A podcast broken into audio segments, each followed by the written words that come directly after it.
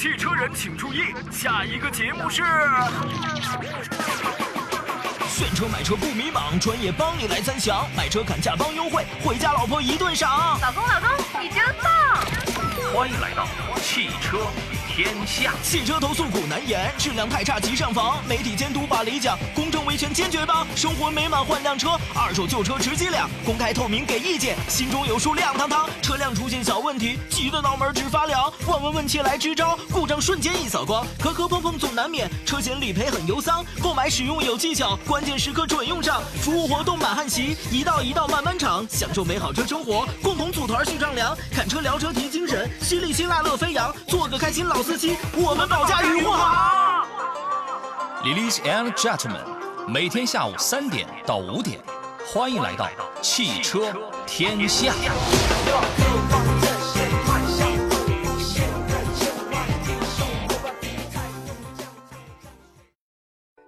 也许在汽车消费中，你曾有苦难言；也许在汽车使用中，你曾怒上心头。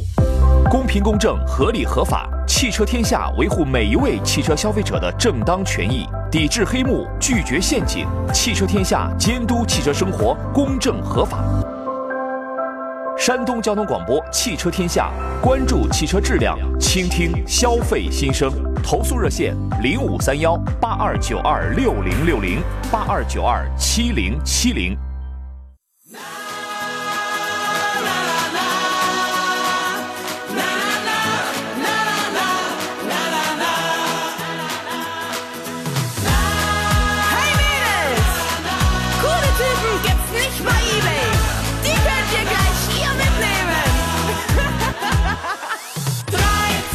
来，下午好，诸位，现在是下午的十五点零六分，这里是你非常熟悉的山东交通广播啊，在每天下午的三点到五点，开拔启航的专业汽车节目叫做《汽车天下》，我是杨。今天这个天气啊，风和日丽的啊，甚至呢有一些热意了。我觉得这个春天呢，颇有一些向夏天迈进的这个很快的步伐，对吧？这个时间呢，可能在车厢里头啊，这下午这个时间的这个阳光也是比较的刺目一些，也许会让你稍有犯困。各位打起精神，从现在开始两个钟头，咱们一起聊聊车，一起嗨起来啊！你看，有的朋友每天就是来上班的时候啊，比我来的都早。比如说迎客松说：“杨老师好，嘉宾好，十分期待着今天的节目啊，您辛苦了，是吧？今天节目有什么就让你这么的期待啊？今天下午呢，我们关注的是汽车维权、汽车投诉还有产品质量方面的问题。如果您遇到了汽车质量或者服务方面有需要来向我们来投诉的，您您今天可以现场反映啊。那么我们将帮你合理维权，同时呢也会去穿插解答各位选车、买车这个方面的一些问题。所以今天还是两个钟头，我在这儿啊，我们有这个一个非常综合的内容板块。无论你有哪方面的需要，无论是想选新车、买新车的需要，还是想要进行汽车投诉的需要，我们随时进行。直播间联络电话正在开通，号码分别是零五三幺八二九二六零六零或零五三幺八二九二七零七零啊，各位可以任选其一，直抒胸臆。另外呢，场外我们节目以外的这个客服电话呢是四零零六三六幺零幺幺。如果您有要反映的质量投诉问题的话，可以拨打这个电话，请我们登记的工作人员给记录下来，请他来转交给我就可以了，好吧？另外呢，山东交通广播的微信公众号也在进行音频与视频此刻的双重直播，欢迎各位留言互动，在微信公众号里面发送“天下”两个字啊，可以加入到我节目的微信车友群里边去。抖音也也开通了直播啊，各位可以搜索“杨洋砍车”，第一个“杨”是木字旁，第二个“杨”是提手旁单人旁砍大山的砍。但是我不得不说，大家在啊、什么抖音呐、或者在微信上在问问题的时候啊，这个语言描述啊还是要描述清楚的。你比如说，你不能就这样问我说混动车您推荐哪种？你这个问题说来话长，我得专门挑出至少五分钟跟你来聊，因为在这些问题上，你懂得越多，你聊的可以越深入。油电混的、插电混的、EMP 的、EMF 的、PHEV 的、增程的，你需要的是哪一种？你的条件又是适合哪一种？对吧？你你这个问题，你问一些越是业余的，他就给你回复的越简单，哎，你还越能，好像你能听你能听明白。跟你说的越深入一些，你好好你你你记住了前边，后边你就记不住。所以麻烦大家在打字的时候，把这个语言描述啊，咱们要描述的要清楚一些，好吧？今天做上宾的是来自中国汽车工程学会的高级工程师焦建刚焦老师，你好，焦老师。哎，杨洋好，听众朋友下午好。我问您吧，这个混动啊，现在种类那么多啊，您给我们分析分析，分别都有哪些？咱们就简单来讲就好，切即便简单讲，其实聊起来也是说来话长啊。您给我们分析分析，他们各有什么不同，各自又适合什么样的群体呢？好，这这个话题很大啊。确实大呀，对吧？他就这么问的，是不是？对对对，啊啊，我我简单说吧。哎其实混动啊，从技术上来讲，它很复杂。嗯，但咱们简单区分的话，就分两种啊，一种呢是插电混，一种是不插电的。嗯，对啊，其实这最简单一种方式。然后这个咱们现在国家说从补贴的角度来讲，那插电混肯定还是具备一定优势啊。嗯，挂绿牌它既啊，对既兼顾了节能，然后还有什么？还有这个我们一定的补贴，而且还保证了什么？嗯一定的个续航里程。比如说我没电的时候，我可以用油啊。对。所以说，相对来讲，插电混是大势所趋吧？在目前这个状态。是而且建议咱们车主朋友，其实真买车的时候，呃，尽量首首选的插电混。然后，如如果说你特别喜欢那种不插电的，嗯那种混合动力也能用。嗯呃相对来讲，它整个这个燃油经济性啊就会稍微弱一点。嗯而且普遍来讲的话，就说从技术上来讲，那肯定还是插电混技术层更高一些吧。嗯，插电混实际上是未来，但是这个未来也不会一直无限期的延续下去。其实它也是个过渡产品对它是暂时的一个过渡产品，但是它可以让你享受什么？第一是更好的节能减排了，第二你还免购置税了。你这个因为它挂绿牌跟挂蓝牌之间的区别嘛。第三一个你可以用电也可以用油，两用了。第四一个什么？你用电的插电混的车通常提速什么都挺快，在纯电的续航里程范围内都挺好。都挺省，但是它一定是有一个前提是什么？你家里充电得方便，你不方便，你聊这些都白搭。然后我们再再请您再聊这个插电混里边又分为哪几大类呢？对，这个这个更要细分了。其实插电混当中，我认为是鱼目混杂。是现现在有很多要按照我的观念来看，首先要把这个四十八伏这个所谓的轻混的插电混一定把它剔出去。嗯。所以咱们消费者来讲，这个坑千万不要去卖。四十八伏其实不算什么混动啊，对，它真是不，它叫微混也好，哎。就说厂家混。厂家说说的很好听，说这个我可以节省对。节油率到百分之十，但是其实我告诉大家，这个四十八伏的插电混，它能够到百分之三到百分之五就不错了。嗯，所以它相对来讲，它这个它本身增加这个重量和它还有杂增加的这个啊车辆购车的成本，嗯，它后续的这个燃油的节省来讲不成比例。对，你买它还真不如买个这个不用插电的纯混。嗯嗯嗯，对啊。而且这个四十八伏的轻混，而且应该讲它故障率很高的，因为这是它比较一个特殊的一个啊结构所导致的。是四十八伏轻混，它其实就用了一种什么发电机、电动机一体式的这种驱动系统嗯来进行的，啊，或者我们可以认为它是一个，就说是个这个不是真正意义上的这个插混，而是一个假冒意义上一个插混，哎是一个啊变性产品，是一个变性产品，请各位注意啊，四十八伏根本不算是什么混动啊，你不要被他们给那个糊弄了。然后对哎，咱们说回到这个插电混啊，就是所有的这个插电混，你看又分为什么普通的插电混，咱们习惯上叫 PHEV。对吧？那么你一定是都要依赖充电桩的。还有一种插电混叫什么？叫增程式。其实增程式呢，无非就是说它这个工作原理是以油去带电，它可以支持跑得更长，它也有一个纯电续航里程，大概是什么一百啊、一百五啊、什么两百零五啊，就是这样的公里数，对吧？要看你的这个价位。那么没有了之后呢，有的车是有纯用油了，有的车它还有一个什么增程模式，反正就是以油去带电了。它就是不停的用油去转化电，它这个车除非你手动去切换纯电模式，不然的话，你只要一打火，它是还是要费油的，但是它只是说油量会特别低。如果你选用让它自己用那个 Hybrid 那个模式之外，对吧？还有还有什么其他的？呃，其他的应该没有什么很特殊的了。哎，啊，更多的可能就是说从这个动力，也是我们叫机械耦合吧。嗯。啊，也所谓的发动机和这个和这个电机，它们两个之间怎么去耦合？机械耦合这一块儿。嗯嗯你比如说，咱们有代表性的一个是丰田的最早那个 ECT 模式嗯啊，然后还有咱们主流的，像我们啊国内可以说比较先进的，像嗯比亚迪的 DMI 这种。哎，什么 P 一加 P 二电机的，对吧？对，还有哎 P 三、P 四一直到 P 五。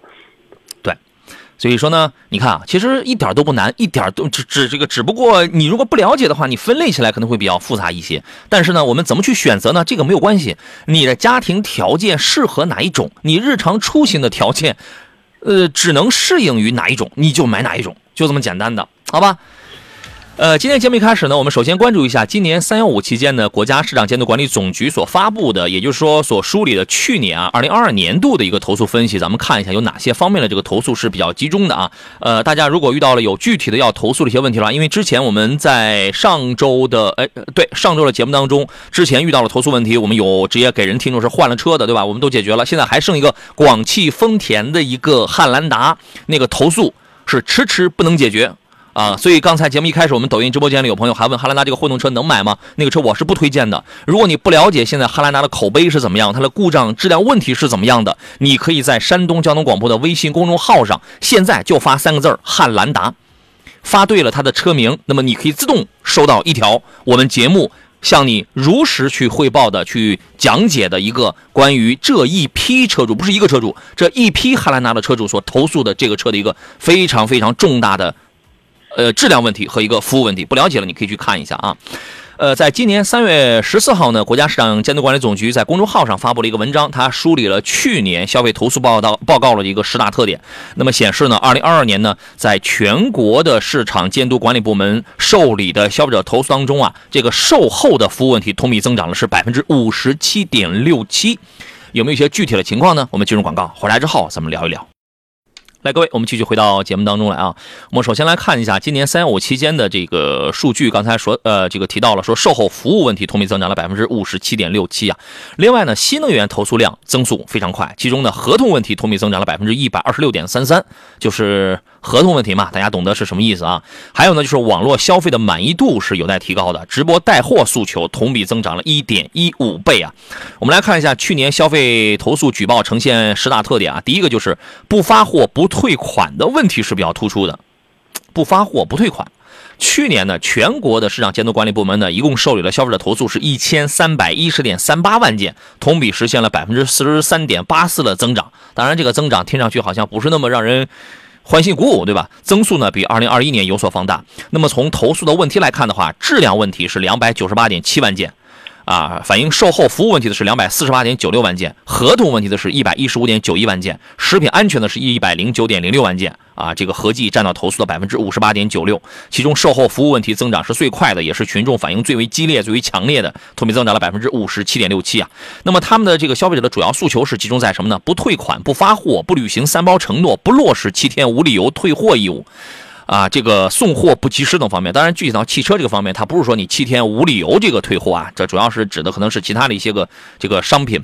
那么从商品的类别上来看呢，主要集中在手机、鞋、外衣、家具、汽车，加起来一一共是占到了百分之二十五点六一。当然还有一些其他的一些东西啊，可能离我们就远一点。我们主要是看的是这个汽车啊。你看这里边，焦老师他反映的是不退款、不发货。这个所谓的不发货，在这个汽车这块也有那种什么呢？迟迟交不了车、提不了车的。另外。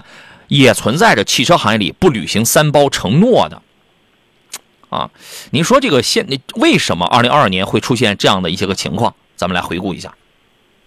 这个我认为还是和这个市场大环境有关系吧，因为本身这个咱们大家知道，不能 退，不能不说和疫情没有关系。嗯。呃，整个咱们中国整个汽车市场这三年来确实受的影响比较大。嗯。我们看，虽然说新能源汽车增长量比较高，但总体来讲，它和这个最高峰时期还是有所下降的。而且整个四 S 店它的整个咱们这个车辆使用的这个时时间都会下降，所以整个售后来讲的话，它整个营业收入是降低的。嗯，啊，很多四 S 店大家知道，二零二二年这个四 S 店这个关门的比较多啊，好多，因为它今年的客户太少了。从新车的销售上来讲，虽然说这个同期下降的量不是很特别巨大，但是相对于最高峰时期也是有比较比较大量下降的。所以说，很多四 S 店出现什么啊？出现了说我。逮住一个客户，我就不想放你走。嗯，再加之厂家可能这个生产进度排不上。嗯啊，包括人员这个原材料的问题，包括芯片等等。对，尤其新能源汽车吧，还有一些比较火的车型，我可能要提前三个月，甚至说提前半年订车这种。嗯啊，所以它有可能会出现什么？我到期交不了车，但是我又不想把这客户抱走。而且去年确实出现了停工停产，受到影响之后停工停产的这样一个。局面对吧？对，而且又加了一些这个不合理的这个条款。你比如说，我让客户在合同当中，我你把这个车给锁定了，锁单，嗯嗯，啊，这等等这些造成什么？咱们消费者你想这个订单想退也退不了，对，所以就造成什么？你退不了车也退不了款，而且你还提不了车，嗯。是，刚才您提到了这个新能源汽车呀，呃，去年的，全国的幺二三五平台接收到了关于新能源汽车的投诉举报是一点六万件，同比增长了百分之六十二点八四。这个数据能反映出来，现在大家对于新能源车的这个诉求，包括这一块的体量，包括大家这个维权意识的增长，其实都是有关联的，对吧？其中呢，合同问题、质量问题、虚假宣传问题的增速是比较快了，同比分别是增长了百分之一百二十六点三三、七十七点三五和七十五点六五啊，就是合同问题。质量问题，还有虚假宣传问题，光虚假宣传问题就增加了百分之七十五点六五，所以我觉得大家可能在反映这个新能源车的虚假宣传，我估计啊，这里边十有五六啊，跟那个续航可能会有关系。你看，消费者的诉求主要聚焦在哪里呢？一个是售后服务不完善，一个是不履行三包承诺，还有一个是行驶当中突然熄火，就是这几类的问题啊，是大家在新能源车里投诉的是最多的。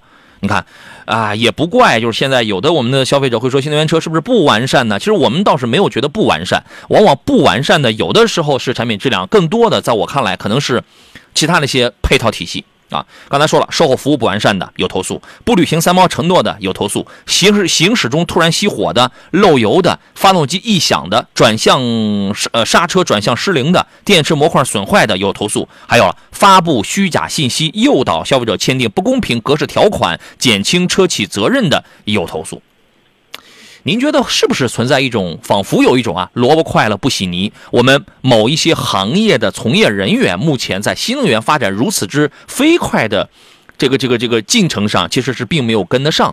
无论他的知识体系还是他的这个服务，是并没有跟得上。呃，包括一些售后的售后的一些手段跟技术水平的高低，是并没有跟得上的。您觉得存不存存不存在这样的问题？呃，肯定存在这个问题。大家知道传统汽车。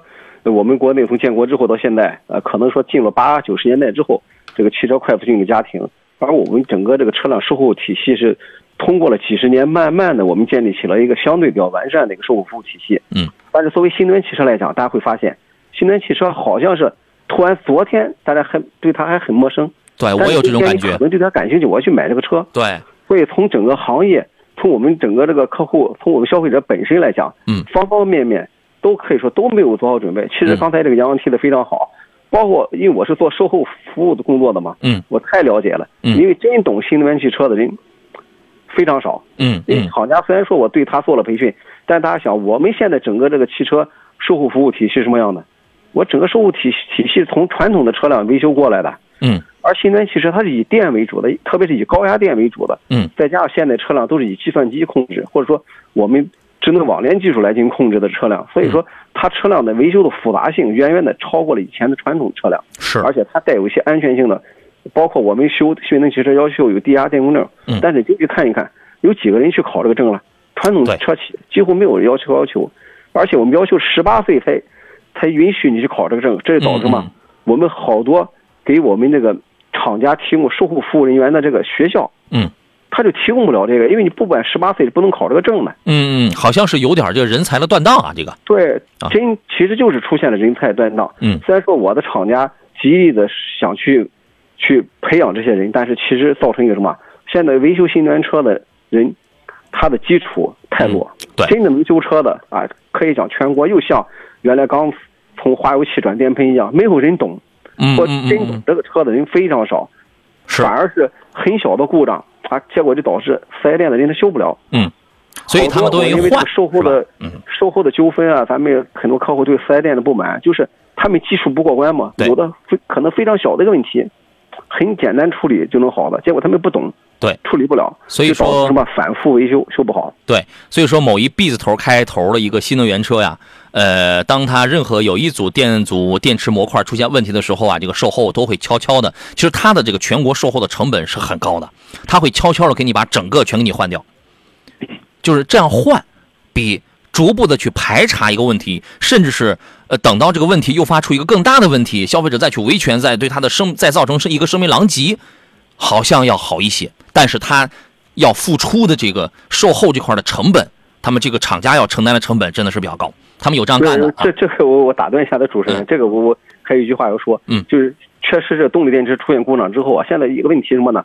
就是好多厂家，包括宁德时代在内，他并没有开放这个动力电池的维修给这个相关的四 S 店。对。啊，所以很多四 S 店他真真正遇到这个动力电池，比如说我这个性能或者电池均衡不好了，嗯，某节电池出现损坏的性能下降，我处理不了，我遇到续航里程短怎么办？客户然后诉求比较大。我又要求退车，我只能什么？我给他换电池，而这个时候很多时候厂家电池它还出现什么情况？我电池供应不及啊，嗯，说很多消费者会出现我等一个电池等几个月，甚至说最长我知道有等半年的。对，因为你也不让厂家不让你修，你只能整体去换，嗯嗯嗯，导致什么？整体的运营成本很高，因为大小这么重的一个电池，我要单独的把它发回电池厂家去维修，而这个中间。就是说，客户等待的成本啊，或者说，这个厂家撑不住了，我给你发一个新电池给你换上。对，但中间这个成本高到哪里去？非常非常高。是。哎呀，所以说这个新能源车啊，它倒也不是说这个车有多么不完善，但是确实我们从实际应用的、从落地这个角度看上去，在后期的这个整个这个行业的配套方面，确实是存在一些问题啊。然后呢，还有一些，还有第呃第三大特点就是新热门的消费纠纷量是比较高的，尤其是什么数字藏品的这方面的这个诉求。你有收集这个东西的爱好吗，焦老师？啊，这个没有啊。焦老师问什么是数字藏品是吧？这个很清楚啊，知道这个我关注过。对啊，就是这是一个新宠，一个新热啊。但是呢，关于数字藏品的这个相关投诉呢，从一百九十八件已经增加到了五点九七万件，它是一个新的消费热点。但是呢，相对应的这个消费纠纷也在持续的这个走高当中啊，也这个就是这个的物件啊，也出现了什么不发货、不退货、恶意哄抬价格、恶意哄抬价格这事儿我知道，还有什么收取高额的手续费、随意封禁消费者账号等等等等，还有什么？还有盲盒。当然，这个跟咱们汽车没什么关系啊。这个现在大人孩子都喜欢玩盲盒，是吧？您家孩子喜欢吗？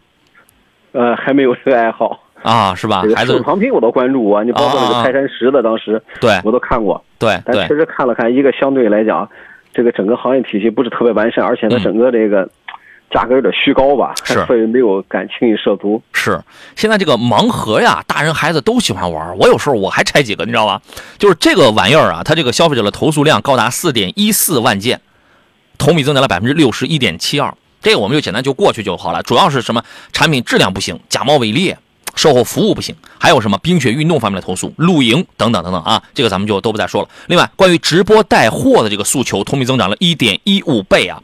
说这个去年的网购诉求同比同比增速是百分之五十六点三八，那么其中直播带货诉求是二十二点零九万件啊，比二零二零年增长了五点零一倍。三无产品、以次充好、虚假宣传这样的问题是不断不断不断的。我就从来我我跟你说，就是那些直播带货那些什么这个网红啊，那个网绿啊，好像就没挣过我一分钱。但是他挣了我们家不少钱啊，主要不是我做的贡献是吧？我倒不是排斥这个，但是我真是觉得大家就是在图一个方便、图一个便利的、图甚至是甚至是图一个优惠的这种前提下啊，一定要把好关。我还是那话，在网络时代，成年人的第一要务是什么呢？不是 get 信息，不是接收信息，第一要务是判断真伪。呃，应当是这样的。另外呢，还有什么网购的，反正就是网购啊、视频网站这方面的投诉特别的多啊。马上要进入半天广告了，回来之后呢，我们说一下这个新能源车又出现了一个新的问题是什么呢？就是有一些人啊会去买，因为我是不太提倡你去买二手的新能源车。我经常说，你买了之后是裸奔，为什么呢？我这个裸奔的主要用意是因为是没有质保的，对大部分新能源车是它仅限首任车主，对吧？但是现在又出现还有一个裸奔是什么意思呢？就是。个人隐私是泄露的，因为新能源车往往可能会跟智能画一个等号，啊，这个事儿是怎么个情况？我们回来之后咱们说一下。另外呢，刚刚这个导播又联系了一下我们这个广汽丰田了汉兰达的那位车主啊，据说厂家又出现了一个第二次的一个方案，但是让消费者更加的让车主更加的恼火了，认为这是第二茬的割韭菜。广汽丰田汉兰达啊，我们待会儿。啊，半点广告回回来之后，我们详细的聊一聊。这里是山东交通广播汽车天下，我是杨洋，待会儿见。来，诸位，我们继续回到节目当中来。十五点四十三分，这里是山东交通广播，在星期二的下午时间，正在为诸位直播的汽车天下节目，每天下午三点开播到五点结束，两个小时，我们专业的聊车时间。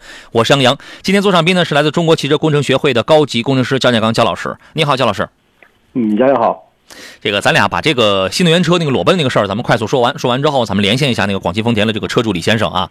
呃，最近呢有一个投诉呢，是在新能源二手车的这个交易之后发生的，说这个新老车主可以看到对方隐私信息，甚至是操控车辆。呃，说随着这个新能源车进入到一个智能网联的时代呢，个人隐私保护问题是凸显的。然后呢，有业内人士建议说，以场景化驱动新能源汽车的隐私保护功能是应当是落地的。比如说，举个例子啊，比如说咱们说这个车商小邓吧，啊，专门是从事这个新能源二手车这个交易的。他最近遇了一个事儿，他说呢，我们收了一个，我们收了一台车，男车男主人在没商量好的情况下就把车给卖了。第二天他们正要过户的时候呢，女主人找过来了，说这个车属于我们夫妻的共同财产，没经过我的同意不允许卖。啊，后来我说你是怎么知道的？啊，他说这个女方用手机绑定了这这个车子，能看到这个车的定位，于是就找了过来了。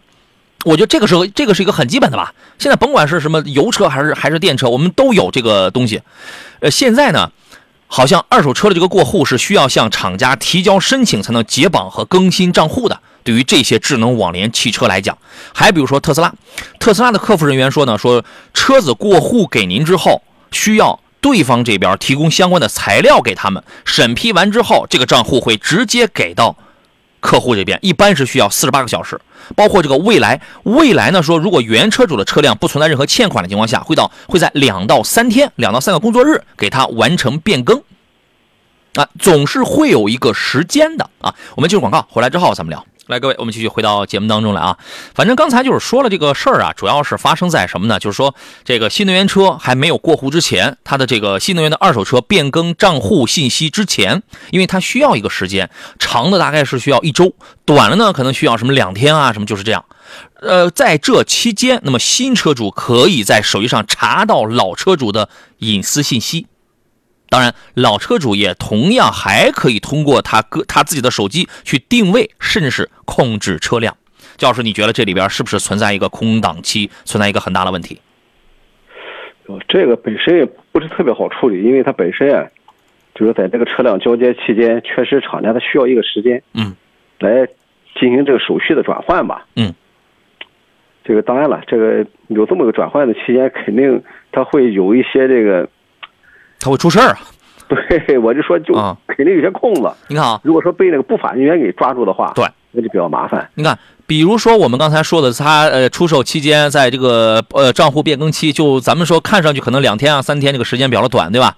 但是在这期间，原车主就可以呃，说新车主可以查到原车主了什么所有的信息啊。那么原车主可以干嘛呢？可以操纵这个车子。如果你的你的车越贵越智能，它越可以操作。比如说开车门。开车窗、开后备箱，甚至还可以远程移动这台车子。有很多的这个车子是能有它能自己能开出去的。所以说这些你怎么办呢？关于这个新能源二手车的这个在交易中产生的投诉啊，就是这个新老车主互看隐私信息的这个情况占到了超过了一半，超过了百分之五十。我说你们哪来的这么大的好奇心，是吧？在研究这台车的同时，老车主我要研究一下啊，我要远程我操控一下这个。呃，后边这个接盘者，我要让你看看，啊，虽然这个车现在是你的了，对吧？但我依然，这是我玩过的啊，我依然，我现在我还能操控它。作为新车主呢，我得看看，我得研究这个车的同时，我得看看你，你当时你都干嘛了？你都你都去哪儿了？现在有这么情况，就是第一呢，国家相关的法律法规是没有硬性规定的，在二手车变更过程当中，到底是谁来提供相关的什么抹除信息啊、什么归零啊，就是这样的服务，现在暂时还没有这方面的硬性规定。第二个呢是二手车商对于这个事儿完全不具备任何的技术能力。第三一个呢。有人说啊，如果要干这个事儿的话，会导致整车的企业增加工作成本，因为这个是对他们来讲是没有利润的，所以他们也不会有什么主动的积极性，啊，到底呃，但是有人提出啊，你这个就是谁制造谁负责呀？主要责任还是在厂家呀，还是在汽车厂家呀？所以说这个事儿，您觉得后期有没有一个办法可以就是最快的去处理掉？就后台的程序一键清零，一键 delete，还是能怎么怎么着呢？这个其实还是需要这个相应的这个利益相关方，我认为他们开放一部分权限。你比如说，我如果说通过合法的这个二手车经销商或者相关的，比如说他通过车管部门吧，嗯，我进行这个车辆这个所有权变更的时候，我相应的就把这些信息，比如说我原车主的所有东西就给锁定了，嗯，啊，你的账户就不能再次在这个原来的车上就用了，嗯，而这个新车主的激活呢？就是说我只要这个车转移过后过去之后，然后我在一定时间之内给了这个厂商啊，厂商必须在规定的时间之内，嗯，必须给我对这个经营车型绑定，嗯，而这个解绑工作应该是递交申请的时候同时就要进行，就应该双方都应该同时进行这么一个事儿。对，关键是这个权限的开放问题，对，这有牵扯了一个什么？这个还不能说部门扯皮吧？哎，这个中间它牵扯到这个利益攸关方事情太大。全线开放这一点可能会比我插一话，全线开放可能会比较难。为什么呢？大家你比如说你看到有什么特斯拉发生交通事故了，什么这个车又撞了，到底网上正甲乙两方就开始扯皮，但是最后呢，这个厂家会说我们尊重车主的隐私，我们有 EDR 有那个数据，但是我们为了尊重车主的隐私，这个数据我们是不对外公开开放的。现在大家都这么玩，对吧？是的，因为本身我们的新能源汽车的数据啊，最终。运行数据啊，运行数据的话，它上传我们国家的大数据平台。当然了，同时我们的生产厂家，他也在这个平台上，他也能够看到，这个相应的生产这台车的信息。但更多的这个关于这个车辆信息的在路啊绑定这一块儿，嗯还是由厂家来进行的，并不是我们国家大数据中心。也就是说，执行方、实行方这一块儿的话，还是权限给了这个厂商。嗯，关键这个厂商他是不是能够按照国家相关的规定他去作为了？那么即使有了这个规定，他是不是真正把这件事儿给你做了？对，那中间还是模棱两可的事儿。比如说，这个我如果说不是在一个我正常的工作日，或者说我假设说我在车管所，假如说咱们有这个规定吧，嗯，我在车管所，他下班前十分钟我递交了申请，嗯，那我厂商这时候可能在接到信息我已经下班了，啊，这时候是不是大家想也会产生个空档期啊？对，其实有相应的这个法律法规，也有可能会产生一些空档，嗯嗯嗯，这些都是需要以后的。以后这个法律法规去完善，但现在还没有这个事儿。如果真有了，那需要去更多的去考虑这些细节操作问题。对，所以说大家呢，你在买卖这个新能源二手车的时候啊，你看，就是这个东西啊，有的时候我们往往会重点只关注了这个汽车产品质量的本身，但现在这个问题反映出有很多了，而且有超过一半的关于二手的新能源车车主、新老车都在投诉这件事情，而且这也是一个新的一个盲点，大家以前可能没注意到，包括我个人我也没怎么注意到，对吧？呃，目前在相关的法规在这个点上还是空白的。啊，希望后期马上的这个健全起来啊！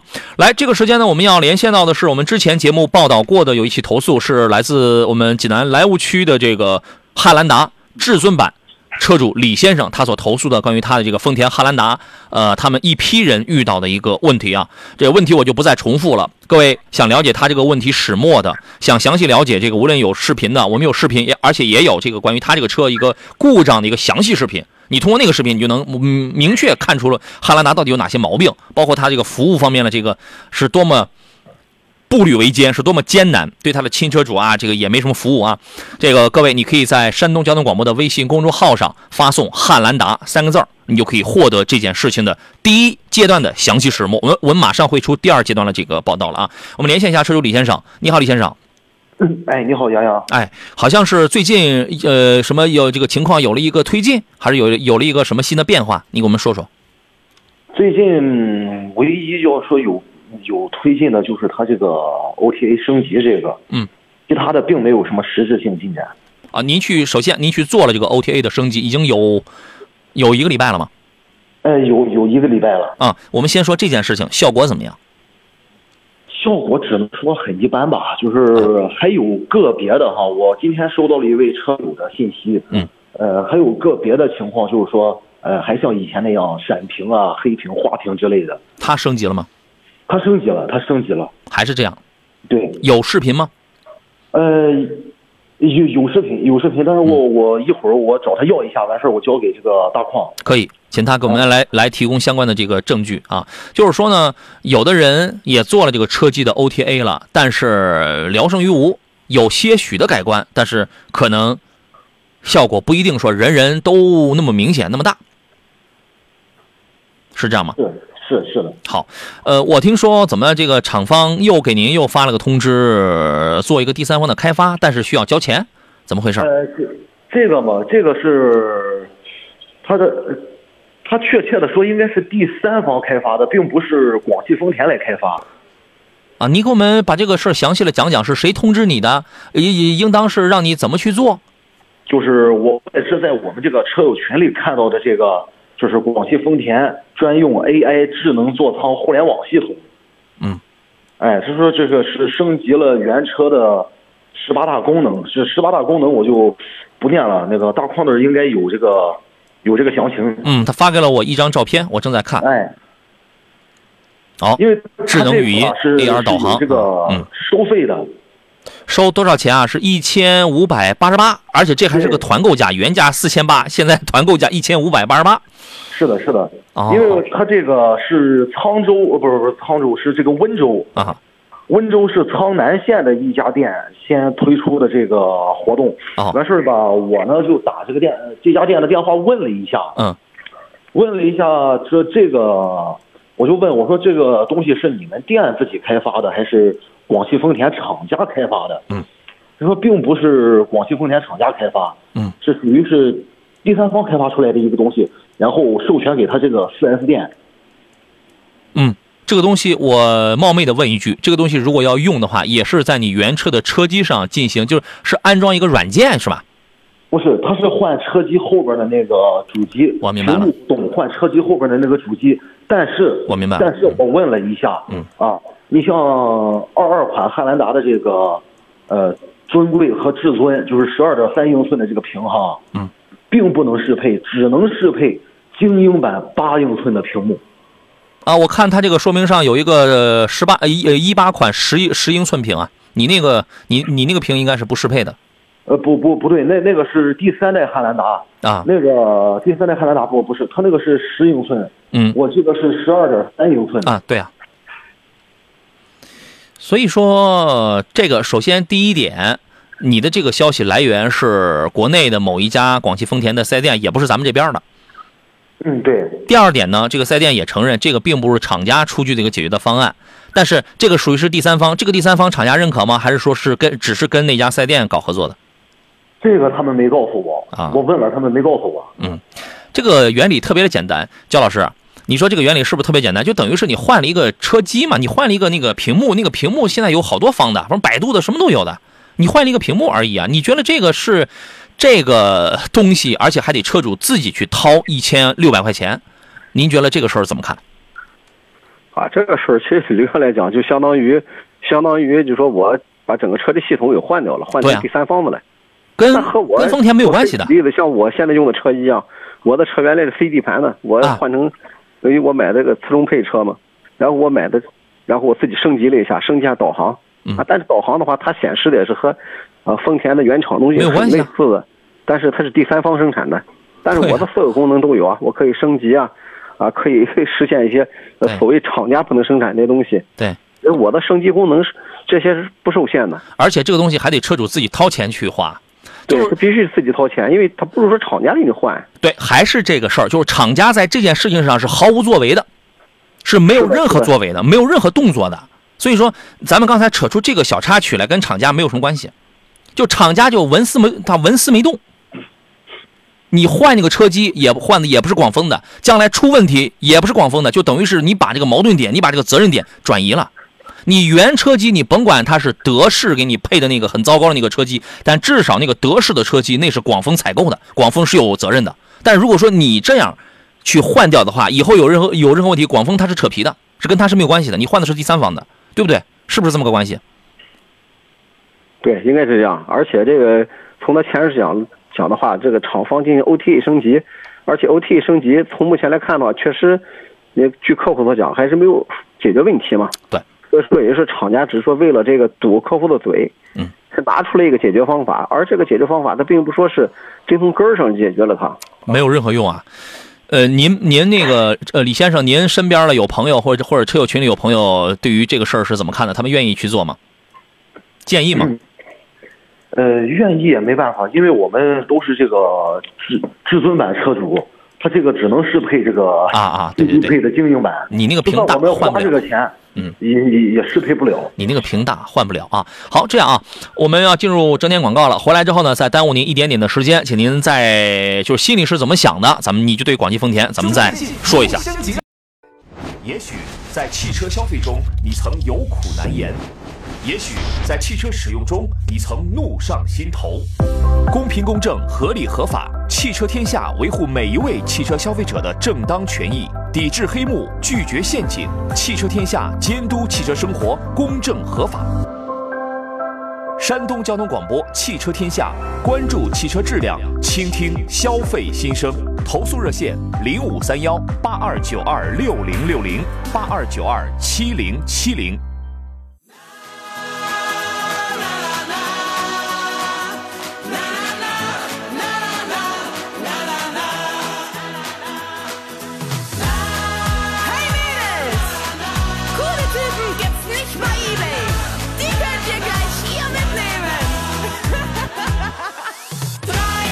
来，各位，时间来到了后一个小时了，现在是十六点的零六分，这里依然是山东交通广播，在每天下午的三点到五点为各位准时直播的专业汽车节目《汽车天下》，我是杨洋啊，又名杨仔。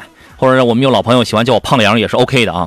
每个星期二、每个星期五的下午这两个小时呢，咱们关注的是汽车维权投诉啊，还有产品质量通报这样的问题。如果您遇到了汽车质量或者服务方面有需要投诉的一些问题的话，可以联系到我们。我们此刻直播间的电话是零五三幺八二九二六零六零或零五三幺八二九二七零七零，我们将帮你合理维权。另外呢，在节目以外的想要找到我的有一个维权的一个电话呢，是我们的客服电话是四零零六三六幺零幺幺，请我们当值的工作人员来艾特给我，来转交给我就可以了。呃，此刻呢，我们今天还剩一个小时的节目时间啊，一方面咱们聊聊这个产品质量的一些问题，然后呢，另外一方面我们重点是关注到的我们之前报道过的广汽丰田汉兰达遇到了重大的质量问题和服务问题的这么一个追踪啊。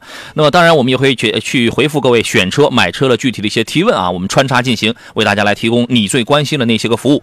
直播间两路热线电话正在开通，号码是零五三幺八二九二六零六零或零五三幺八二九二七零七零，你可以任选其一，直抒胸臆。另外呢，还有还有一些网络互动方式，您可以在山东交通广播的微信公众号里边来收听收看到现在的音频跟视频的节目直播，可以留言互动，也可以在杨洋侃车的这个抖音直播间里来进行互动提问啊。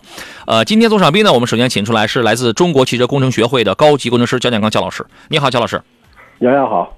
哎，我们利用一点时间啊，因为车主李先生现在工作也比较繁忙，我们再用一点时间把他再请出来。你好，李先生。哎，你好，杨洋。啊，反正刚才我们整点广告前面说的那个事儿，就是广汽丰田的厂家目前还在迟迟的、迟钝的，没有给车主出具任除了那个所谓的那个 OTA，没有任何的实际的做法。是一没有增加 CarPlay 这个功能的一些个方案，或者是技术，或者是做法；二没有去抚慰花四十万买车的你们这批车主的一些做法。这两项都是失位的，是这样吗？是是的。好，那么你现在想咱们隔空喊话，想对这个广汽丰田这个厂家想怎么去表达一下你的这个此刻的想法？我是想对广汽丰田说，就是说，如果真是想要解决，不要再拿这个 OTA 这种噱头噱头的东西来敷衍我们车主，解决点实际问题。光升级对于这个 CarPlay 的确实是没有任何意义的。我们车主也都是明眼人，哎，说不要不要再想着再一次要割我们车主的韭菜，再割一千五百八十八，而且还是团购价，是吧？哎，这个这个应该不是广汽丰田割，是第三方。嗯，是。反正我对广汽丰田这个态度真的是很无语了。应该不光是你一个人吧？是很多很多，我这个车主车友都是这样。你们我没记错的话，我现我从第一次咱节目投诉到现在，应该是整整一个月。二月的二十一号节目上您来投诉的，中间空了一个礼拜，我没做投诉节目。对，整整一个月，整整一个月，但是广汽丰田除了这个所谓的一个 OTA 升级以外，没有任何的实质性进展。嗯，我们不知道现在就是推进一个 CarPlay 的程序需要那么艰难吗？焦老师？嗯，这个我估计不应该全是程序的事儿吧？嗯，搞不好它的硬件可能就存在缺陷，所以说它迟迟的它退不了。还有一个，它嗯，只是这个软件的问题。我认为从厂家来讲的话，我把这 CarPlay 这个功能推上是非常简单的。嗯，我现在唯一担心的是它硬件本身不支持，有这个缺陷。哎。万一硬件本身这个它就有毛病，就不是什么多么高明的，那么所以说这个功能它就用不上，而且呢，它只有这样才不至于去暴露它的下一步的问题，或存在这种可能性。理解啊，如果说推进这个 CarPlay 这个这么难的话，请问抚慰你的老车主，抚慰你的这一批全国范围内现在有太多太多的车主都在投诉汉兰达。就是这个车机的问题了，只不过是什么呢？咱们说白了，山东省外的那个跟咱们没有什么关系。然后车主李先生，这个是咱们山东省内的，咱们的这个听众车友来找到我们来进行投诉，那我我们一定是一管到底的，一定是这样的。如果说一个去解决呃你的技术啊，你的这个硬件跟软件尚需时日的话，抚慰车主，出一个政策，抚慰车主来提供一些软性的服务，抚慰一下这个车主，这个需要一个月吗？广汽丰田需要需要你需要一个月吗？这个还是你们工作人员说我们会尽快的，请问你们不尽快又要需要多长时间？朋友们，我们现在就是在如实的让你们，我们要扒开它，我们如实的让你们看到这个品牌是怎么对待他这个自己娘家的这些个四十万的车的亲车主的。我要扒开他的这个虚伪的这个外衣，我要让你们看看。焦老师有话讲。啊，其实我认为这个事儿其实还是个厂家的态度问题。如果说我硬件有缺陷的话，那至少我应该把一些其他的东西该给客户开放。你比如说，你不能够说我硬硬绑架这个客户买一个很高的流量费，去我不能够自己升级这个问题。你把这问题先先开放给我们，我先保证我自己能够能装第三方的导航软件，那我可以完全用我手机的流量，啊，或者我用 WiFi 这个流量，我去这个去用它原车的这个系统去走导航也没问题啊。对，这不是现在没有第三第三方软件，直接给你换第三方的屏，但是需要你自己花钱买。你这个对它最主要的权限没有开放嘛？哎，也是从消费者的角度来讲，厂家我认为他就想啊一遍遍的来割韭菜嘛。对，这个做法不需要你厂家出面，消费者自己到市购，自己去买块屏换上一样的，这个叫消费者自费解决。不是跟你厂家没有半毛钱关系，我把这一千五百八十八我交给你厂家，我还让你厂家让你四 S 店还还挣了钱了呢。所以，亲爱的朋友们，这个就是广汽丰田现在的这个服务问题。所以，比产品质量更可怕的，现在已经不是广汽丰田双擎版发动机机油增多跟乳化的问题，也不是现在全国那么多的车主都在集中投诉的它车机的问题，反映出来一个最大的问题，最可怕的是它连车主的诉求都置之不理的这么一个问题。我呃，我不知道那个车主李先生，就是在你身边的或者你车友群里的朋友，他们有没有过跟其他的平台媒体啊去去进行投诉的？呃，大概有有没有时间比你还长的？呃，有，基本上就是我们算是同一个时期吧，嗯，同一个时期投诉的，都是这个态也有。像他们当地，你看有有很多都是外地的，嗯，也有像他们当地的这种媒体，像咱们这个汽车天下这种栏目去投诉，嗯，厂家都是这种态度。这对都都是这种态度。广汽丰田多么的迟钝，对我们简直简直就是爱答不理的，你就是破罐子破摔了。他以为过了三幺五了，这事儿就过去了。对，就是啊杨洋，你刚才说那个什么抚慰抚慰什么老车主的这个，嗯我感觉广汽丰田推出的这个 OTA 升级，就是来敷衍老车主，来就是说白了就是来堵嘴。那是来敷衍你的，那不是来抚慰你的。敷衍你还得让你自己掏这一千五百八十八块钱，对不对？就是前两天那个 OTA 升级，这个你说那个完全可以 OTA 啊啊呃看成是来来这个敷衍，都说不上是抚慰敷衍。嗯我们这个老车主就来堵我嘴吧，临近三幺五了，给你一点这个小恩小惠，来来堵住嘴。就是临近三幺五了嘛。但是请注意啊，我说过无数次了，三幺五不只是那一天，在一档有责任感、有社会担当、有媒体监督能量的这个专业的汽车节目面前，三幺五是每一天。我只有最后一个问题要问车主李先生了啊！我们广告回来之后，我只问你最后一个问题了。来，各位，十六点的十七分，我们继续回到汽车天下的直播当中来啊！所以我对车主李先生，我们只有最后一个问题了。你这个事情，我们一定会帮助你继续去追踪，继续去报道。我跟你讲，就是这一波，由于广汽丰田对车主的这个失位。在服务，首先是质量问题，再一个在服务问题方面的失位，我相信他就最终的这个苦果，这个损失一定会由他们自己来买单的，一定是这样的。我现在只有一个问题，你对于那些现在还在苦哈哈的数着钱、攒着钱，嗯，每天晚上睡前都要捧着手机先搜索一遍汉兰达，哎呀，真好，越看越香，太好了！我这个钱啊，但凡我这个十年以后我攒够了钱，我一定要买这台车，我也我揣着四十万，我一定要买这个车，啊，我每天晚上我看着这个车睡觉，我都可香了。这个车谁要是说他这个车是有毛病，你们都是都二，你们都是车黑啊！我就把耳朵我就遮起来，我一点都不听。这个车是完美的，我一定是子子孙孙无穷尽也，我能传下去。你想对这样的一些车主想说点什么？哎，刚才杨洋说的这个问题了，我就想对这样的人说，首先要通过就是反映的这个问题，看清楚广汽丰田，主要就是看清楚他的这个服务态度。车怎么样先不说，主要就是他这个服务态度，能能能做到如此冷漠态度的，放眼全国估计也只有他一家了。我之前做投诉做了那么多年啊，我印象当中应该也有一些就是厂家反应很迟钝的，但是说实话，我我没见到迟迟钝到这种地步的。不，我没见到我是我纠正一下，他这个不叫迟钝，他这个叫冷漠。冷漠，对，对他，他就不叫迟钝，直接就是冷漠，爱答不理，破罐子破摔。但是人家没觉得自己是破罐子，人家就觉得啊，你们一个这个地方媒体，你们就呃有这么一批车主，这个怎么着？我我全国我一年我上千万的这个销量啊，就你们这波车主应该影响影响不到我的大盘。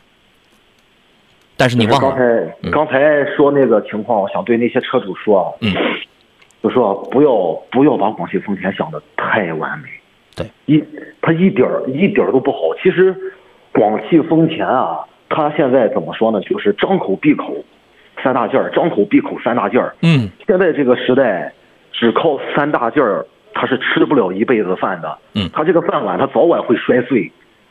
只有把这个服务态度提上来了，让顾客心里暖了，这才是长久之计。对。我们要问问他，现在谁的三大件差呀？这个呃很多国产车的三大件儿，我觉得都不差了。对，所以说如果，再给我一次机会，嗯，我肯定是选择这个国产车。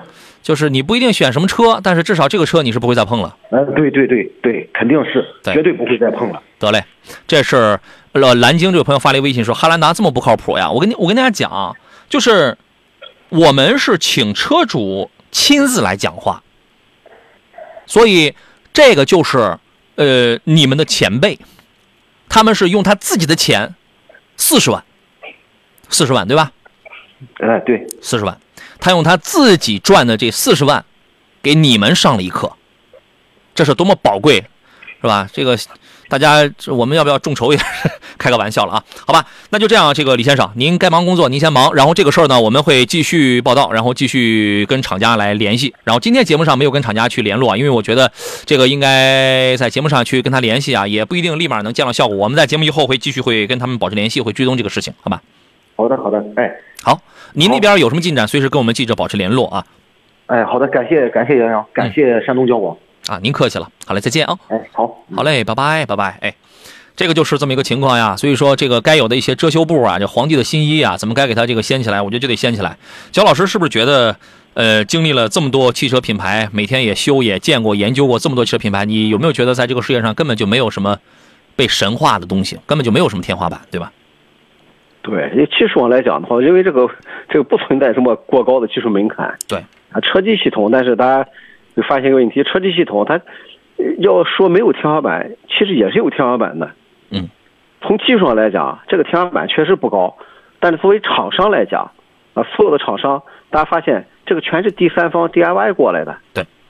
啊，也就是厂商他自己不掌握这个啊车机的这个核心技术，即使偶尔有自己开发的，那可能也不是很特别重视。对啊，所以说大家发现，其实很多这个啊原厂它装置的一些这个车载车机系统，它反而不如我们到市场去买一个第三方开发的。是，第三方开发的，不管是它的功能也好，还是其他的一些呃其他的一些软件等等，它都比我们这个厂方东西好得多啊。对啊，尤其是权限，尤其是我自由了，可以说我很很大的自由是赋予我的，对无需花很多冤枉钱。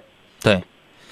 呃，反任何车都会有质量问题嘛，就是通过广汽丰田的这个事儿呢，真是也是给我们也上了一课。我们现在越来越觉得，比它的那个质量问题，比它那个 bug 那个故障更加重要的是它服务的这种缺位啊，是它漠视、蔑视消费者，他的亲车主啊，啊，这买钱是大爷是吧？说了都什么都这个很好，他可是花了四十万啊！我昨天节目我还说了，你得学学人家通用，通用相当重视别克 G 幺八的车主。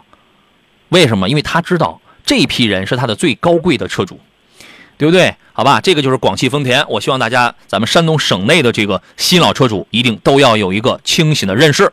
如果还不了解这个情况的话，您可以在山东交通广播的微信公众号里边发送“汉兰达”三个字，了解这起投诉的详细始末啊。当然还没有完，只是第一篇章啊。然后呢？呃，今天或者明天，您也可以在杨洋侃车的抖音号当中、快手号当中、头条号当中都可以找到这个呃投诉的视频啊，你都可以找到，好吧？啊，穿插来看看这个这个问题啊，各位有选车买车的问题，我们我们也也可以穿插着来回复起来啊。我们有好多朋友攒了好多的问题啊，我们挑几个来看一下啊。有朋友很早的时候，三点十八分的时候发了一个微信，还在吗？他说：“两位老师啊，从公布的参数配置来看，二零二三款的这个昂科威 Plus 跟二零二二款完全一样，为什么还叫新车上市呢？这个十个车里有九个半都这么干，它年代换了嘛？它如果二零二三年了还叫二零二二款的话，它可以什么都不变。”但是还叫那个名的话，就老是让你觉得你买的是个老款车，你买的是个库存车，是个老款车，你愿意买吗？它激发不了你的购买欲望，但是确实是没有什么显著的变化。您对于这个情况如何评价呢，肖老师？啊，这个其实也是为了这个厂家为了消费者始终有新鲜感嘛。哎毕竟从买车的角度来讲，这个我虽然说可能我二零二三年，这我可能买到二零二四款了，嗯但大家去看它可能二零二零款没什么两样嘛，哎，对，无非有的这个车可能外形稍微给你稍微变一变，对或者内部的装置我给你增加点东西，对然后就变成新款了。对，呃，我们节目改版了啊！这个康康康，我给你宣传上半个月，我们节目改版了，巴拉巴拉巴拉说了说了说了特啊，这个不一样，这个不一样，啊这个确实咱们这个节目真改版了。啊！对对对，我们对我只是举个例子，假如说我们没有真正的改哈，对吧？到时候你一听，哎，是吧？还是这个时间，还是那个胖子，节目内容也还是一样的，我们叫二零二三款了，是吧？嗯，好像就他就为了好卖嘛，他就为了这种感觉啊。呃，还有一位朋友问的是魏天问的是老师你好，长城新出的魏牌蓝山，您感觉打得过理想 L 八吗？魏牌蓝山现在还没有正式上市啊，但我觉得那个车产品力是挺好的。呃，但是呢，刚一上市来讲的话，对它来说呢有难度，因为现在这个市场的热度啊，已经牢牢牢牢的被这个理想啊所占据了。理想不是唯一，但是如果说魏牌要跟理想去 PK 热度的话，那肯那肯定是理想。呃，热度要高，但是我为什么我觉得蓝山这个车是有竞争力？第一，它的尺寸要比那个理想 L 七，你他看的他看的是 L 啊，他看的是 L 八啊，它比 L 七大，跟 L 八差不了太多。蓝山我记得是不到五米二的车长，五米幺五左右吧。反正这个你自己去那个衡量一下，它的定位也是一个中大型。蓝山就卖六座，后期会不会出五座我不知道，它是二加二加二的这么一个六座。配置呢，因为理想的车呀，就约等于是给给了你一堆彩电冰箱，给你营造了一个家庭一个那么一个环境，但是它的动力单元、底盘单元都相差不大，对吧？蓝山是什么呢？它也是一个 1.5T 的一个发动机，然后加一个前后的双电机。这个车百公里能多少秒破百我不清楚，但是它的综合扭矩是930牛米，这个要比理想，我们从账面数据来讲的话，比理想的600多牛米是要可观的。它是三百三百八十千瓦，九百三十牛米左右，好，好像是。还有第三条的很重要的一点是，它跟理想那种用的一档单速变速箱的车不一样，它用的是二档的 DHT，叫混动专用的变速器，所以在变速器技术上这个是要好啊。它也是纯电，大概是纯电里程能跑的比理想能长一点，综合综合里程也是能跑一千公里啊。其他的配置方面目前还不是特别的清楚，所以我觉得这个车是有实力、性有性价比、有竞争力，但是呢，嗯、未必眼巴前儿来看未必能卖得过理想。我是这样看这个问题，您觉得呢？它能 PK 掉它吗？这个我应该认为还是看后期市场的市场大家对这个车的接受能力吧，因为毕竟这个从咱们这个微小李吧，因为一般来讲，一讲造车新势力，就像咱们主持人刚才讲的，他已经牢牢的，就是说从这个用户的口碑这一方面来讲，嗯大家提到这种车型，那大家肯定以魏小李一讲到这种啊，不管增程式啊，还有这我们这种车型，那嗯基本提到都是理想为代表的车型。那么作为一个新车型来讲，想和它理想去 PK 的话，那肯定我要从其他方面，你比如说像咱们呃杨刚才提到的，我从整个的车辆的扭矩嗯，我整个这个动力性参数等等这方面，我肯定要全面超越它，并且嗯，这这当然是一个动力参数啊。从其他的一些技术层层来讲，包括车辆舒适度啊，包括我的智联网联的技术等等，只有全方面的去超越，并且从外形这方面啊，包括它的营销吧，嗯你就从这等等所有方面，你远远的超过理想，嗯还有可能和它扳平。我只能说，只能和它扳平，嗯不能说超过它，因为你毕竟还属于什么后来一个追赶者的这么一个角色。对啊，所以说你想超越前者，你必须要比他更靓丽很多才可以。对，就是他他的嗯能力很能量很好，能量很强大，性价比很高。但是想要超越一个网红产品，这需要假以时日了啊！一生一世是我们节目的铁杆粉丝了啊！他说别克的 GL 六跟传祺的 M 六家用怎么选啊？后期谁的小毛病会少一点呢？焦老师，呃，G L 六的话，动力上来讲不是很特别强啊，应该说，嗯当然这个车主要还是这个车比较便宜，另外啊外形这方面认为还是不错，并且它的品牌我认为还是比这个 M 六还要好一些。但 M 六的话，主打的还是什么啊？价格便宜，另外整体这个乘坐的舒适性、空间啊，嗯这是它的优势是啊，各有这个所长吧。嗯，我觉得如果抛开价格不讲的话，买一个传祺 M 六的 1.5T 配爱信 6AT 的那个，稳定性很好，经济性也不错。变速发发动机呃发动机是自己的，变速箱是外采是是那个大牌的，对吧？你研究一下这个啊。星空五幺八说，女士开宝马 X 一二点零 T 和奥迪 Q 三选哪一个？两个女士开都能开，但是呢，您要开一奥迪 Q 三的话，那车小，奥迪 Q 三，而且没几个人买二点零 T 的，买一点四 T 是比较合适的，动力也小，空间尺寸也也非常小。那个后排啊，但凡你家里人个稍微高一点，它是没法用的。但是 X 一是可以用的，X 一动力操控不输，虽然它是 UKL 的前驱平台，但操控性宝马把它调教了，依然很棒。而且重点是什么呢？后排空间相当的宽裕，你既能自己开，也能全家用。您自个儿考虑一下啊。我们进入半点广告，焦老师也休息一下。回来之后呢，还剩半个小时来看大家选车买车的问题。我是杨洋，这里是汽车天下节目，出自山东交通广播，每天下午三点到五点，节目正在直播，咱们待会儿见。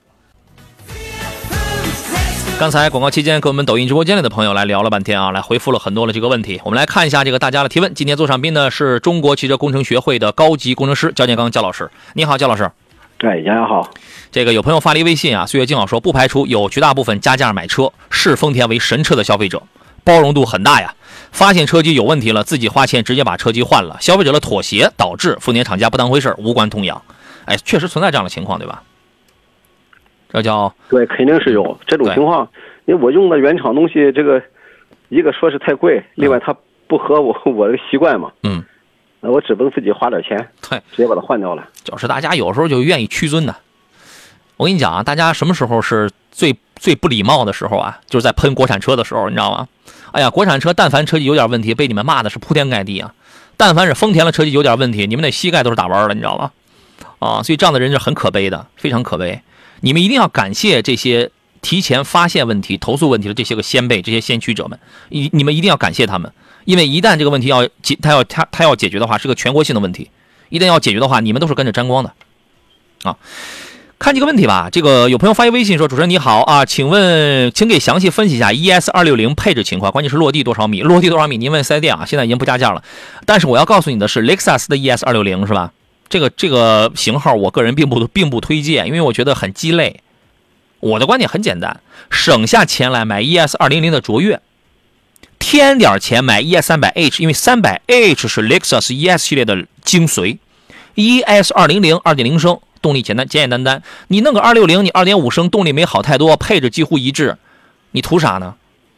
要么是买最灵魂最精华的，加钱；要么是。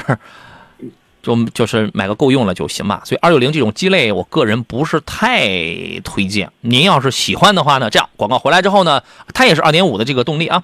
呃，广告回来之后呢，我们听一下这个焦建刚焦老师的建议，进入今天节目的最后一段广告。广告可多了，来，我们来到今天最后一段的节目当中喽。呃，关于雷克萨斯的 ES 二六零二六零啊，这个车您是怎么看呢，焦老师？这个萝卜青菜各有所爱，嗯，他可能就是看中了这一款车，嗯，但确实从这个性价比上来讲，这个入门级的这个二点零或者比它低配点 ES 两百，我认为更加合适一些吧，嗯，因为毕竟到了这种价位的话，这个咱从那个二点零二零零的角度来讲，它本身这个提速性能已经相对来讲就不错了，嗯，市区还行是吧？对，还行，因为这个我也试驾过，还可以，嗯嗯。二六零的虽然感觉比它好一点，但是多花这点钱不是特别值。对，你要你要真有钱的话，你有人可能会觉得二点零升那个二零零，我觉得动力不够。动力不够的话，你可以换动力够的车呀，对吧？你直接上三百 H，三百 H 的那个动力，那个也是能三百 H 是多少来？是八秒九，八秒九也也能破百，对吧？那那动力也还行。三百 H 其实这个动力不算是特特别激进啊，但是其实也不算很弱的。那那个才是灵魂啊！所以说你买了这个中间地带啊，两不沾。没什么意义，要么就别浪费那个钱，是吧？要么就直接添钱买精髓，是这意思。您考虑一下，现在优呃已经有优惠了啊。忧伤的旋律，这位朋友问说：“老师你好，请问奥迪 A6L 跟奔驰的 C260L 应该怎么选？这俩车严格来讲，它不是一个级别了，对吧？家用女士开，考虑综合用车成本低，小问题少点了啊。这俩车女士，您会不会觉得 260L 会更适合呢？”啊，应该是这个，因为到了这种价格，我感觉它已经这个已经。这个不怕银子了，你要看的话，那肯定不能看奥迪了。嗯，二六零在哪方面不比它香？各方面，那个从平台来讲也不一样。呃，关键他看的是 C 二六零。是啊，啊，C 二六零它价位差不多。对，但级别不一样。C 二六零女士来讲的话，又不追求特别多的动力性。哎，那我这个牌子够了就行了。对，追求的不是什么太商务，不是什么大空间，我要的就是我自己一个女同志开，那肯定是我个人觉得 C 二六零要更好一些。但是严格来讲，它是比 A 六是更低一个级别的啊，这个档次级别低一个级别，那边要低的你必须买那这 E 级的了。对，跟它跟 A 六对标了，那是 E 级，是 E 二六零，对这这个是吧？啊，用车成本来讲的话，C 二六零能稍微的也能低一点点啊，好吧，你可以考虑啊。凡客说，昂科威 Plus 跟途观 L 怎么去选？一要看你的预算的问题，因为昂科威 Plus 的起步价要更低，途观 L 呢，我们指的起步价指的是三八零的起步价，因为其他型号都不推荐，二八零、三三零都不推荐，我们推荐是三八零，所以起步价昂科威 Plus 要低一点。第二一点呢，昂科威 Plus 的舱的做工啊，啊，你你你不要管什么真皮还是还是仿皮，给你的感觉还挺舒服。内饰的做工我我个人感觉挺好的啊。途观 L 的好处是是什么呢？它开起来的这个质感比昂科威 Plus 要好。再一个，保值性比它要高，油耗两者应该相差不大，市区都在十个油左右。所以啊，在重点是在前边那两个区分上，您可以考虑考虑。焦老师，如果是您的话，您会从一个什么样的角度来给个建议呢？呃，除了这个杨洋讲的之外，我认为还有一个开的感觉。嗯，啊，就是当然你也提到了，但从开的感觉来讲的话，应该还是这个这个大众的车感觉更硬朗一些。嗯啊，但是从乘坐来讲的话，舒适性肯定昂昂科威更高一些，嗯嗯看你这个所需吧。如果说我特别追求这个车内比较宽敞啊，乘坐舒适性，那认为昂科威这一方面它确实比大众做的要好嗯啊。大众的话底盘硬朗，它开起来给人感觉可能更踏实一些。嗯，对，你看啊昂科威 Plus 为什么它有一阵儿它卖的特别好？呃，然后呢，它就是很容易被一些什么样的消费者所看到它的优点呢？就是说我全家有老有小，我拖家带口，然后呢，价格相对来讲比较低一点点，然后让全家人坐在这个什么皮质的这种包裹这种座椅上，什么通风、加热、按摩，但凡你买的配置高一点，它都有了，对吧？它很舒适，它的舒适性这块做的比较好。虽然刹车呢，它的刹车还可以，昂克旗的刹车、开拓者的刹车那是真的软，它的刹车比它俩还能好一点，我感觉。啊，但是就是不是很追求很激烈的操控性，这个车是可以的，你可以考虑。二哈说，老师，请问领克零六啊和马自达的三零是一个级别车？你说是 CS 杠三零，对，它俩是一个级别的车子啊。媳妇儿开在市在市区选哪一款？我觉得两个车都可以啊。您会给他个什么建议呢？啊，应该都可以。但是年轻人的话，我认为现在买领克的更多一些吧。嗯，领克可能会更潮一些，是吧？对，是是，所以说年轻人的角度的话，我认为你更追求前沿、更新颖东西的话，我认为还是应该看看领克，因为它代表的更加是潮流时髦嘛。对，领克的车呢，开起来这个底盘啊偏硬，领克零六那个小车还真不大，一个它俩都是一个小紧凑 SUV 啊。现在整个的市场体量、保有量上一定是领克更高。呃，领克的保养也没有像传说中那么贵啊，它是一万公里保养一次，一次才九百六还是一千块钱，对吧？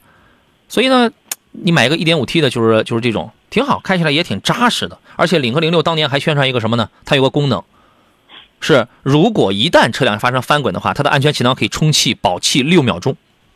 啊，虽然这听上去可能这六秒钟我们感觉哎是不是也起不到什么多大作用啊？也是有用的啊，有用的，所以你可以考虑这个。凡可说途观什么？途观三三零呃，所途观三八零没有五座，对啊，三八零全是上全是上七座呀。他说途观五座有担心颗粒物颗粒物捕捉器，你这个事儿你纠结什么呢？你这个事儿跟我们刚才给你的那个给你说的那个观点没有任何的关联。我们上来的第一句话就是途观那两个型号我不推荐，我只推荐三八零。就说你，我为什么不推荐？就是因为三三零有颗粒物捕捉器，我还用说的每句话说的那么明白吗？不用啊，对吧？然后呢，那么你的意思是你非要要一个五座了吗？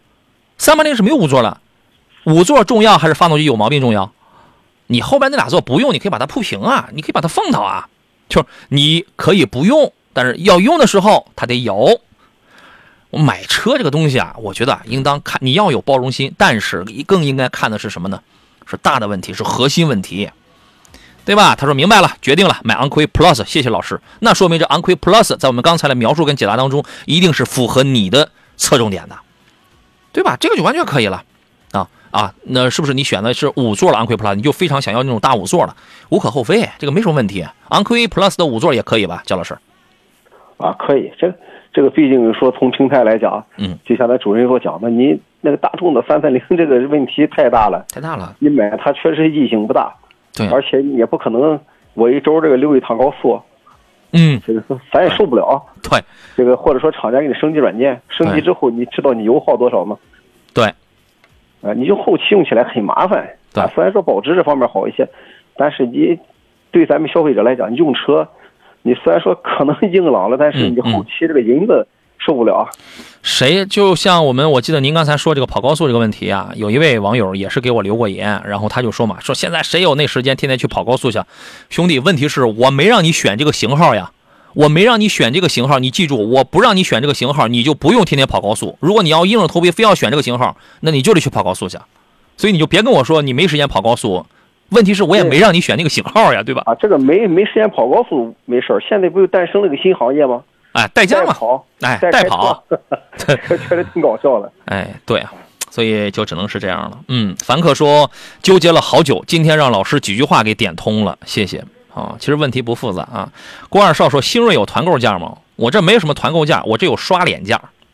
哦，这个你自己去谈，谈不动了，在我节目上给我打电话安排。我这有刷脸价，我的刷脸价比你去参加什么四 S 店的团购价要好好多了啊。往事如风这位朋友说，捷达的 VS 五这个车怎么样？这个车我个人平时不太推荐啊，姜老师您呢？您给说说您的观点。啊，它毕竟是呃大众的底子嘛。虽然说捷达这个单独、单独起一个品牌，嗯但如果说你只是追求这个车的品质的话，认为还是可以，因为毕竟它用这个技术，虽然说大众当中不是个特别好的技术啊，比较老的东西，嗯对但它可靠性比较高啊，嗯，而且它价位比较便宜它便宜，嗯啊。如果说我就为了买一个皮实的车，不考虑这个技术的先进性，是可以买。嗯啊，但如果说我就冲大众的这个牌子去买，我后来换个标之类的，那 那没有就没有必要了。哎那不如直接一步买到位。呃，标也不是大众的标，只不过在屁股的左后方贴着一汽大众，是吧？对，贴着这四个字儿大众标嘛，捷达是单独的标。对，这满足你的一种心理上的这种需要。那么我说我个人我不太推荐这个车的一个理由啊，就是说呢，首先呢，它价位其实也不是很便宜，你得看跟谁比。你比如说它跟一些正牌的一些大众，比如说探歌、途岳这辆车比，它便宜。但是呢，因为它是一个披着大众外衣的一个纯自主品牌，就相当于是日产家里的启辰、本田家里的理念等等，它其实就是个自主品牌，它起名叫捷达是为了好卖。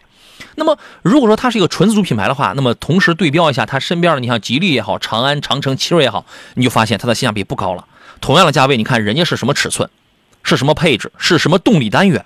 我跟你讲，最低排量都是 1.5T 的，1.5T、1.6T、1.8T、2.0T，是吧？人家是什么尺寸，人家是什么配置，那些主动安全配置，那些做工多好呀！这是其一。如果你这样去想的话，你会觉得啊，这个车，然后你看这个 V I V S 五的舱内塑料感满满，它能代步，代步肯定是没有问题的，好吧？这现在还有不能代步的车吗？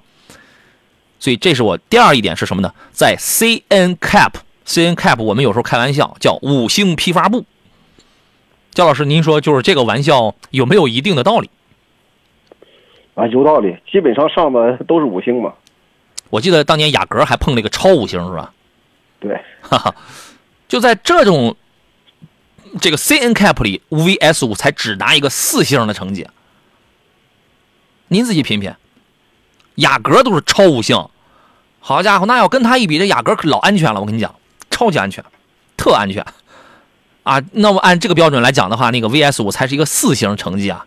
你这差距也太大了啊！所以说，在基于这两种很大的原因，我个人觉得呀，拿着拿着这个这个钱去买一个我们刚才上述的一流的一线的这种纯自主品牌，性价比真的更高更好一些啊！往事如风说锐放这个车怎么样啊？就是那个卡罗拉的那个锐放啊，就是十几万的那个紧凑级的 SUV 嘛，对吧？您对于这个车吧，啊，是？您对于这个车给它点评一下吧？啊，它它毕竟是属于一个什么？这个可以叫放大版的或者加高版的，卡罗拉，对大号卡罗拉嘛。对对对，是啊，当时我有朋友问这个车，我说能不能买？啊，我可以去考虑，因为啊毕竟它这这一块也是打了丰田的旗号嘛。对啊，毕竟还是有些它自己的东西。嗯啊，但关键是便宜啊。对。啊，但是好像前期他们说啊，这个车好像有点小问题吧？哦，啊，具体哪些问题我也不是特别了解。嗯嗯啊，确实是前期这款车型推出之后，确实有一些小问题伴随着它。哦，啊，咱们消费者一定先关注一下。反正也是因为呃有小问题呢，可很有可能啊，也是因为这个价格低的事儿。对吧？你们就是大家啊，如果你是在一个低价位去买车的话，我个人觉得啊，不要觉得合资品牌会给你一个多么厚道的东西。你在相对有限的这个价格里边，就别追求什么合资还是国产了。我个人的一个不太成熟的经验，跟各位分享一下。另外，锐放这个车的底盘是一般情况，因为它的后悬架是扭力梁非独立后悬架，所以在这个结构上呢，我其实会更愿意倾向于，你比如说同价位的，无论是某一些呃德系的紧凑探戈，还有某一些日系的什么马自达的车，某一些日系的那个什么那个逍客，什么日产的车，他们用什么呀？用多连杆独立后悬架。那这个东西好呀，在一样的价钱都差不多了，尺寸什么也都差不多的情况下，我们为什么不选一个好的底盘呢？舒适性、操控性更好，对吧？有的时候你不能只关心这个发动机，因为发动机这个东西明眼人都能看出来，底盘这个东西很多人看不到，他不太注意，好吧？今天节目时间关系，咱们到这儿了。再次感谢中国汽车工程学会的焦建刚焦老师来做客啊！我们期待着下期节目，咱们再见，好吗？好的，再见。好嘞，拜拜，姜老师。呃，我们节目到这儿了。节目以外的时间呢，各位想联系我们，有些汽车问题的想联系我，我们的话，你可以在山东交通广播的微信公众号里边发送“天下”两个字啊，加入到我们节目的车友微信群。同时，也可以在网络平台上，比如抖音、快手、新浪微博、喜马拉雅音频平台，还有微信公众号等等，都可以搜索“杨洋砍车”四个字，便可以找到我。有问题，我们随时交流。第一个“杨”是木字旁，第二个“杨”是提手旁，单人旁，砍大山的砍。马上要下班了，祝各位晚餐愉快。明天下午的三点到五点，我们准时再见，拜拜。